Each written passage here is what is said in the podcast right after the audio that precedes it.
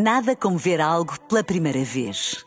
Porque às vezes, quando vemos e revemos, esquecemos-nos de como é bom descobrir o que é novo. Agora imagine que viu o mundo sempre como se fosse a primeira vez. Zais. Veja como se fosse a primeira vez. Posso dar-lhe uma palavrinha?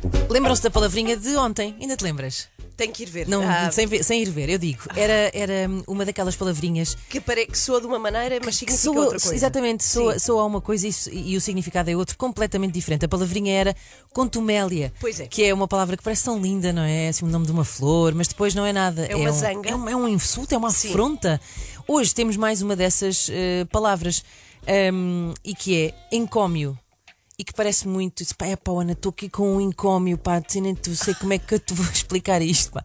Não é? O encómio parece assim uma coisa, que não é uma palavra muito bonita, pois o seu significado é uma coisa eh, maravilhosa. O encómio é um elogio rasgado, é um louvor público, é um aplauso.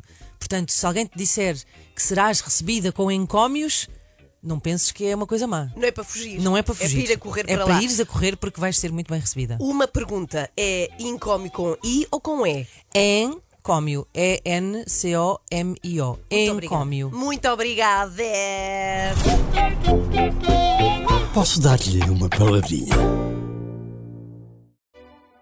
Nada como ver algo pela primeira vez. Porque às vezes, quando vemos e revemos, esquecemos-nos de como é bom descobrir o que é novo.